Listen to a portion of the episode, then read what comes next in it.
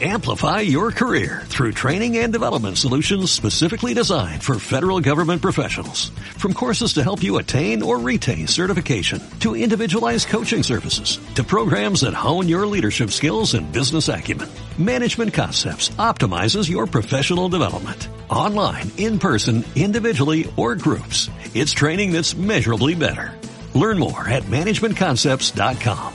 That's managementconcepts.com. Tenemos un entrevistado ahora. Seguimos hablando de libros. Quien está hablando con nosotros, que nos está escuchando ahora es eh, Gastón, ¿nos escuchás? Sí, los escucho, sí. Gastón Levín, él es de Editorial Autoría, eh, Editorial Autoría, perdón. Eh, ¿Cómo estás, Mariano Vidal, mi nombre? Muy bien, Mariano, ¿cómo te va? Para un poquitito, un poco desprolijo este pase.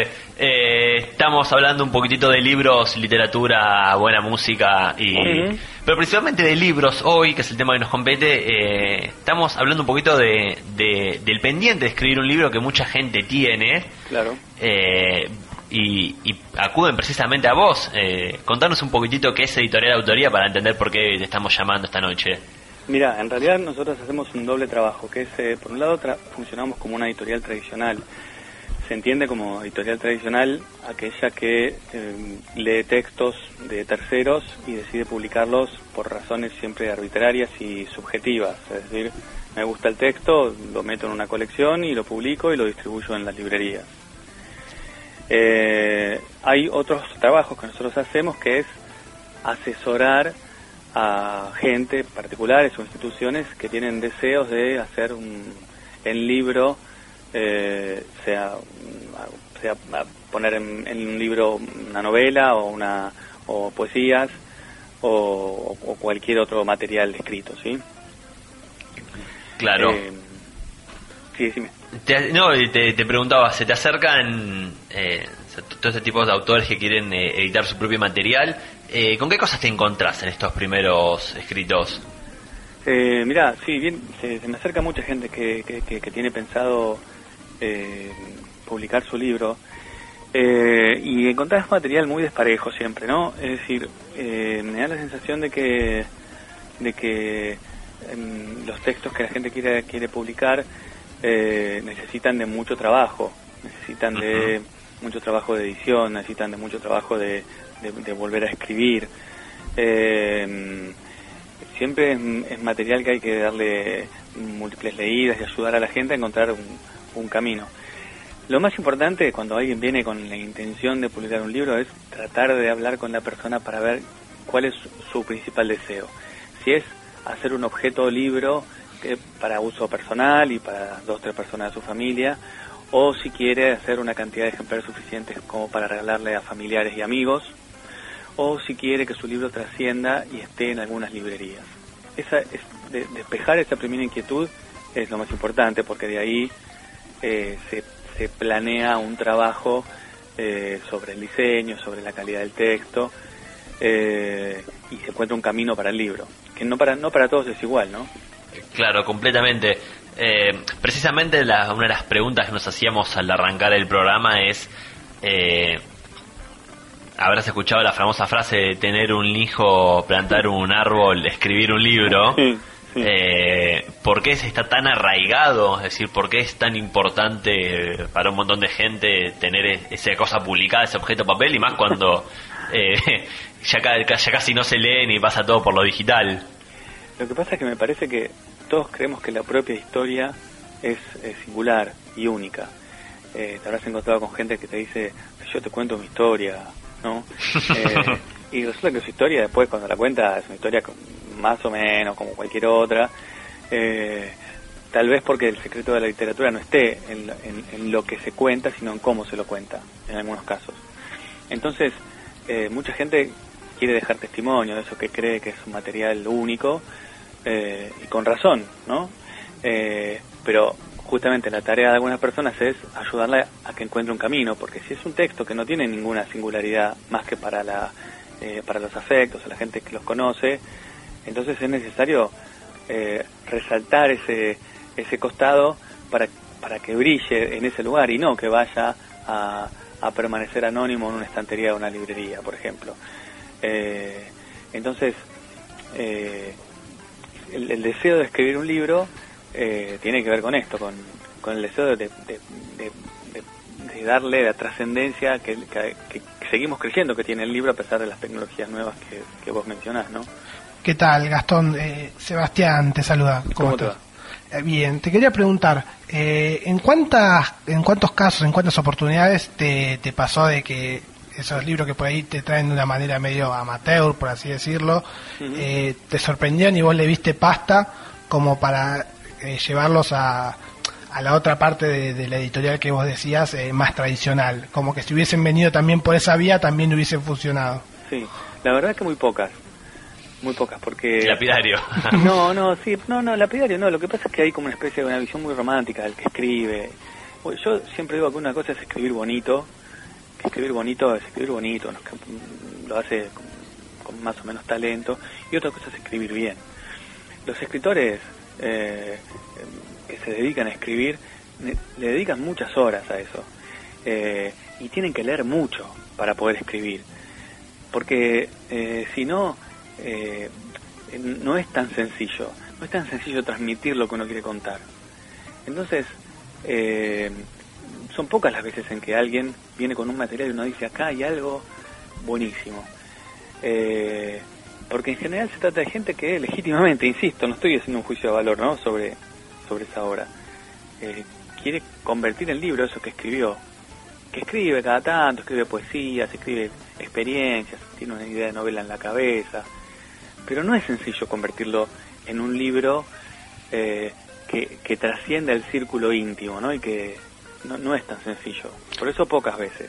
¿Y cómo se encarrila, cómo, cómo se trata una situación así de que vos ves que por ahí no tiene la pasta para, para hacer una gran historia y bueno, eh, la persona está como convencida en, en seguir adelante, como, no sé, si, con mucho trabajo de edición. La parte de entrenador, digamos. Claro. ¿Cómo se moldea eso para que salga? es lo más difícil, porque mm, eh, porque el, autor no, no, tiene esa noción. Eh, entonces, eh, yo doy consejos. Me pierdo mucho trabajo por esto, porque yo les digo que no que ese libro no va a llegar a las librerías y que si llega a las librerías no va a vender nada y, no me equivoco casi nunca de eso. Es decir, no porque yo sea, tenga un talento especial para detectarlo, sino porque hay más o menos un estándar de calidad eh, y porque aún en las buenas novelas, de las buenas editoriales o de las buenas editoriales pequeñas, también venden muy poco. Porque el mercado de la literatura en Argentina es un mercado pequeño, no es de consumo masivo. Entonces, el, imaginario de yo escribo y entonces me voy a convertir, eh, yo trato de combatirlo Lamentablemente hay en Argentina unas dos, tres editoriales que tienen muchísima publicidad, vos las vas a ver en la Feria del Libro, las vas a ver en, los, algunos suplementos de, literatura, de, literatura de los diarios, con mucha publicidad, que dicen ser editoriales independientes y que les cobran a los autores por hacer sus libros. Y a mi modo de ver eso funciona, está en el límite con el engaño. Digo en el límite porque no quiero tener problemas con nadie, ¿sí? es decir, porque lo que en realidad funciona es como una especie de imprenta, ¿sí? Sí. Les dan algunos beneficios extra, muy sencillos, que para, para los que estamos en el gremio son pavadas, para alguien que no está en el gremio son cosas que parecen importantes, pero la realidad es que el autor que pagó por ese libro termina con sus libros en su casa. Claro. ¿Sí? ¿Y, qué hace? Entonces va frustrado a las librerías. Hace cosa de 20 años atrás, las librerías tenían eh, menos controles administrativos y, tomaban lo que, se, lo que en ese momento se decían eh, novelas de autor. Entonces iba un autor con una novela, dejaba un remito y en las librerías, en casi todas las librerías, se lo recibían y una vez por mes le decían, venimos uno. ¿Sí? Con, con la reorganización del sector de librerías a partir del año 2000, este es un procedimiento que las librerías no aceptan. Ninguna librería va a aceptar una edición de autor. Entonces los autores van circulando por las librerías con su librito a cuestas y recibiendo negativas por todos lados. Y lo que termina pasando es que pagaron 30, 40, 50, 60 mil, 70 mil pesos por una novela, por hacer 500 ejemplares de un libro, 1000 ejemplares de un libro, que los tienen todos en su casa. Claro. Y ahí, ahí se buscan formas de venta alternativas, me imagino, por... Lo que por pasa es que ese es un trabajo que no saben hacer porque es alguien que se dedica a otra cosa. Poner el señor es contador, escribió una novela. No tiene la menor idea de dónde, dónde ir. Que, eh, distinto es el mercado digital, que a través de Amazon, por ejemplo, encuentra una militancia en las redes sociales que permite vender algunos ejemplares. Pero el libro físico, salvo que vos pertenezcas al gremio del libro y sepas, por ejemplo, cuáles son las ferias de libros independientes, en ese caso, podés ir, pero tenés que saber dónde están, quiénes son, quién es el contacto, con quién hablar. Te ponen un stand. ¿Vas a poner, vas a pagar un stand para vender un solo libro? ¿Se entiende por dónde voy? Claro. Claro, Gastón, y contanos en qué se diferencia autoría, eh, cuáles eh, eh, las características que lo diferencian de estas otras editoriales que están al límite del engaño.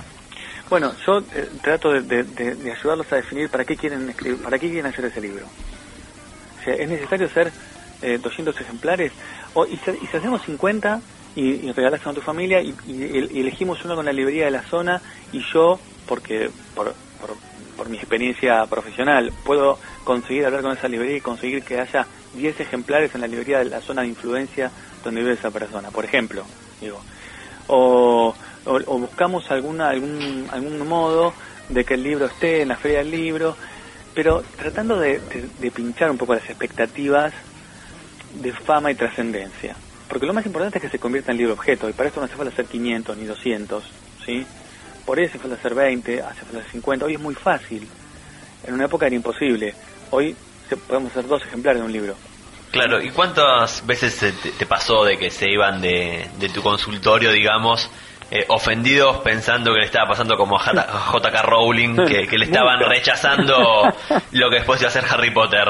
Muchas, muchas, muchas. Yo no, pero es que, es que, es que, es que si no lo estoy engañando porque eh, me, me dicen, bueno, pero yo lo quiero poner en librerías. No, yo no tengo manera de poner en librerías. Yo tengo un, un- un canal con dos distribuidoras con las cuales trabajo, que pongo mis libros y algunos otros libros en las librerías más importantes, ¿sí? Esto tiene un costo muy alto. Eh, jamás van a recuperar el dinero con esa venta. Eh, y además yo tengo cupos asignados, entonces no puedo poner todos los libros que se me ocurren. Claro. Pero no porque yo no quiera, sino porque el librero, el librero o el distribuidor me dicen, pero escúchame flaco, vos me, me das libros a mí que yo no vendo, ¿por qué me das libros que yo no vendo? Está clarísimo. Ocupan un espacio, generan cargos administrativos, eh, horas hombre. Me dicen que un día me dicen que no. Por eso algunos libros de estas editoriales que te mencioné no están en las librerías porque no los quieren. Está, está, está totalmente claro. Eh, y recién me decías que, que te caen, pones el ejemplo de un contador, pero ¿cuáles son las profesiones eh, que te caen con manuscrito en mano? ¿Contadores, No. abogados, No, de periodistas? todo, de todo, te juro que de todo. de todo. Lo más raro que te que ha llegado a tus manos, No, no, no, no, es que, es que raro es todo, porque, porque de repente ves a alguien que trabaja, no sé, en la industria hotelera y que, y que no tiene, y que de repente escribe un libro de poesías y uno tiene que, que reprimir el instinto, eh, porque no hago un juicio de valor sobre la obra, digamos, aunque me lo pida. Eh, y si me lo pide, trato de decir más o menos la verdad, de, de un costado más, más, eh, eh, sin, sin ser ni cruel ni estás queriendo ser ¿no? medido incluso en la entrevista sobre lo que le decís a, a los autores. Claro, es que, es que sí, es que es muy difícil porque esa persona puso mucha ilusión en su texto. Eh, entonces, yo tampoco quiero convertirme en un verdugo, pero quiero, tengo que decirles cuál es el destino de ese texto, porque si no, no estoy haciéndolo bien. Entonces me parece que sí, hay gente que, eh, yo hice un libro de poesía que, que quiero hacer, quiero distribuir con, en poesía en todas las, y no, mira, librerías de poesía en Argentina, en Argentina hay, hay tres, y no le van a dar bola a tu libro, porque yo los conozco los dueños de esas librerías. No le van a dar bola. ¿Por qué no haces 20 ejemplares y los regalas a tus amigos? Y te ahorras un montón de guita y además de todo haces una buena edición y se los regalas. ¿Género poesía es el género que más sale? Género poesía, es- no sabes la cantidad de gente que viene con poesía. Pero yo cuento una cosa fantástica hace, hace bastantes años. Eh, creo que el suplemento literario de New York Times eh, publica una vez a la semana un, un poema de un, de un autor en general, ni, ni con, un autor normal, digo, puede ser un autor no muy consagrado y tampoco muy, no muy conocido. Pero el editor del diario decía que recibían para publicar en esa semana una cifra espeluznante de poesías, de tipos, pero una cifra puedo decir 30.000 poesías para publicar una. ¿Sí? Claro. Entonces el tipo, el tipo del editor hizo una, hizo una cuenta y dijo, pero acá pasa algo raro, porque si toda esta gente que escribe poesía leyera poesía, comprara poesía en las librerías, la poesía sería un bestseller. Y no lo es. Entonces, lo único que me, se, me ocurre, se nos ocurrió en ese momento con esto era que es mucha gente que escribe y que no lee. Sí. Y eso se nota. Es como un círculo al inverso. Claro, porque si yo quiero escribir poesía, pero no leo poesía, voy a repetir la poesía que más sencilla, digamos.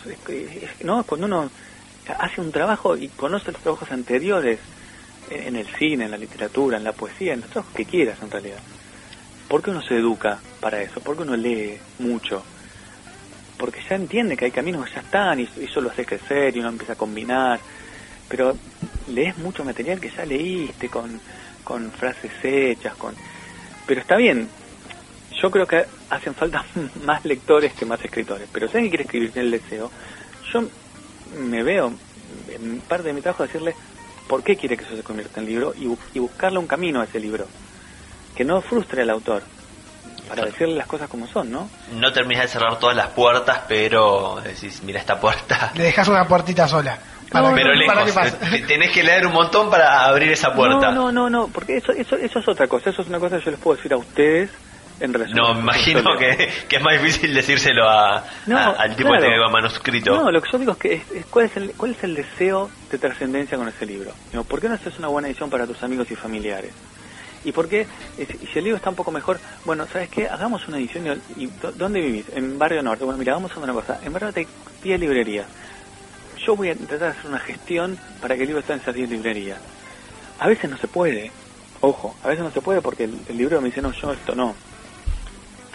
Eh, pero pero encontrarle un camino a ese libro es una cosa importante, porque a veces, y, generalmente la gente agradece eso cuando, cuando enganchamos un modo de trabajo. Porque, porque lo dejas con la verdad, digamos, porque no, te vas a convertir en un autor de renombre, no, te van a, no vas a salir en los diarios, no te van a comentar los periodistas.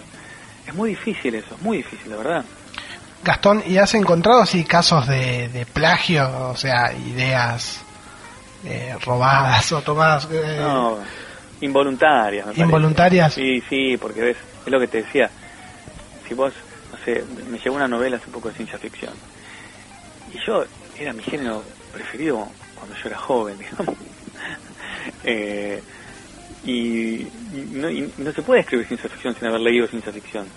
Claro. Eh, entonces, cuando vos lees, y si esto ya lo leí acá, y lo leí allá, y lo leí allá, y lo va a pasar tal cosa, ya sabes todo. Pero mm, es, es, lo, mismo que decíamos antes, ¿no? Es la, la cuestión de no leer. Eh, Básicamente les he visto los hilos, es decir, eh, las ideas, los recursos y a quién plagi, no plagió, de quién se inspiró y a quién leyó. Claro, sí, sí, eh, viste una novela, también lo ves al revés, es decir, cuando, cuando alguien, ahora un, amigo que se dedica a escribir, me mandó su novela, que no, con los amigos tiene más, más cuidado todavía, porque... Claro. entonces me mandó su novela sobre una novela, eh, especie de futuro apocalíptico en la ciudad de Buenos Aires. Y la leí con un cuidado, imagínate, tenía un miedo. ¿No se publicó, puede ser? No, no, no, no. Okay. No, yo la estoy considerando porque la novela es buenísima. Ok. Pero es buenísima, digo, esto es espectacular. Em, claro, eh, no son, lo que te decía antes, no son tantos los casos. Es decir, y después uno va pescando por ahí, vas leyendo y entonces le llamas a otro y le pedís un libro. Lamentablemente ahora estamos en un momento donde todas las editoriales hicimos una reducción de presupuestos para el año que viene atroz. O sea, yo voy a publicar el 20% de los libros que tenía publicados para este año.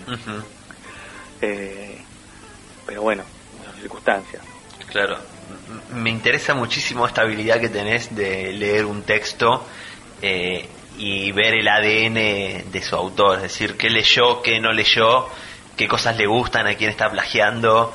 Eh, ¿De quién se inspiró? A quién se inspiró y qué tipo de persona, o sea, es una lectura de la persona en base a la lectura que estás haciendo de su obra, es, es maravilloso. Sí, sí, pero te salen, ya a mí, no- yo, pero me pasa con todos los autores, digamos. No, claro, me imagino eso, eso más lindo que te salga naturalmente y no tengas que esforzarte por hacerlo. Claro, claro, bueno, eso, eh, yo admiro cuando alguien puede tocar el piano y tocar el piano, digamos. Claro. Eh, Viste, son sabidurías, a veces, por suerte me tocó esta. Eh, pero pero me sale naturalmente, con los autores consagrados también, agarras un libro, no sé, terminé de leer un libro que se llama Stoner y, y, y lo asocio con otros 10 libros. Eh, pero eh, pero es nada, es, es años de lectura, na- ningún secreto, nada. ¿Y un libro que nos quieras recomendar? ¿Algo que estés leyendo ahora o algo que hayas leído en el último tiempo y te voló la cabeza? Eh, mira, yo estoy leyendo el último libro de Marcelo Cohen, que es un- una belleza, se llama algo más. Marcelo Cohen es un autor di- difícil, ¿sí? No porque escriba, y- no, a ver, escribe difícil o no, porque usa un vocabulario inventado en un futuro cercano, una especie de, no es ciencia ficción, pero, pero es un mundo imaginario eh, fantástico. Eh, el libro es Stoner, que, que te comentaba recién, es un libro maravilloso. Eh, son libros que valen la pena eh, asomarse. Claro, está, está perfecto. Eh, pues justo lo estaba, estábamos buscando para ver si lo compartíamos en Twitter ahora el libro que estabas recomendando recién. Gastón, muchísimas gracias por, por charlar con nosotros. Eh, eh, está bueno ver la otra parte de, quizás la parte un poco más oscura en contra de esto que, que hablábamos hoy de, de escribir el primer libro, un poquito... No, hay que animarse. hay que animarse. Yo- donde se, donde se corta la parte romántica. Eh, Claro, No, hay que animarse, pero no hay que llevárselo a él a menos que sea algo muy bueno. No, no, no, no, al contrario. Mira, yo trabajo con, yo trabajo con, tengo un, un equipo de cinco o seis editores con los que trabajo. Digo editores que son los editores de mesa, los que trabajan con el texto. Eh, y, y hacen maravillas con el autor. Pero esto no es un, esto también no es un, des- no es un desmedro del autor. Los autores profesionales, el que quiera, decime el que quiera, yo digo quién es el editor. Los profesionales, los top, los consagrados, entregan manuscritos con falta de ortografía. ¿Entendés? O sea, y, y muchas veces los libros que terminan llegando al público son libros hechos por el editor. Sí, Es decir, trabajados con el editor. Por ahí el libro tenía otras partes, tenía, era más largo, más corto, eh, había personajes que aparecen y desaparecen, o tenía eh, o iba hacia algún lugar, y viene el editor y le dice, no, pero escúchame, vamos a hacer una cosa, trabajemos con esto, no sé qué. Y el libro, y jamás eso sale en desmedro del autor, que ya sabe cómo funciona eso. Entonces, cuando alguien viene, yo digo, mira, eh, trabajemos con un editor. Eh, ¿Y sale más dinero? Sí, sale más dinero, pero ¿sabes qué? Vamos a tener un libro eh, mejor. Y vas a, aprender trucos con el editor trabajando. No es una cosa que, que, no el, el autor se lo da al editor y el editor le devuelve un libro y dice, este es el tuyo. No, no. Se trabaja con el editor.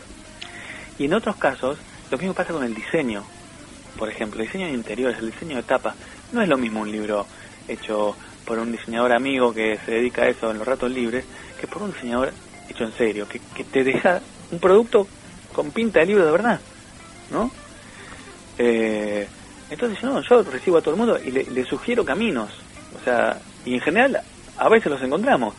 Eh, mira, esto te sale esto, esto, esto, con eso se puede hacer esta cosa, con esto te podemos hacer esto otro, esto puede estar en las librerías y esto no, esto puede estar en tal lugar, caminos.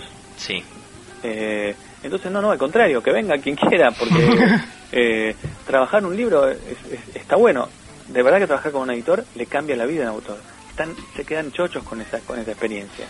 Porque un editor es lo mismo que me acaba de decir, un tipo que sabe mucho, o, o sabe más, o sabe menos, pero que está acostumbrado a trabajar con textos y que le va haciendo preguntas al autor diciendo, pero escúchame esto, ¿por qué?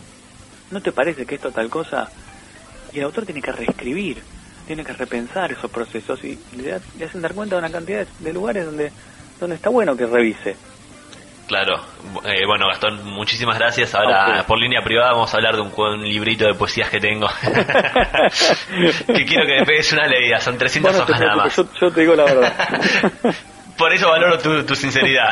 Gastón, muchas gracias. Quien hablaba con nosotros era. Gastón Levín, él es eh, eh, dueño, editor de Editorial Autoría, una editorial independiente que se eh, dedica a recibir autores que quieren escribir su primer libro, Y darle que quieren forma, ¿no? publicar por, por fuera del circuito o por algún buscarse sus recovecos para para meterse eh, y tener esto, el papel impreso para regalar, para chapear o para tachar el pendiente, decir, eh, tengo un hijo, planté un árbol, escribí un libro.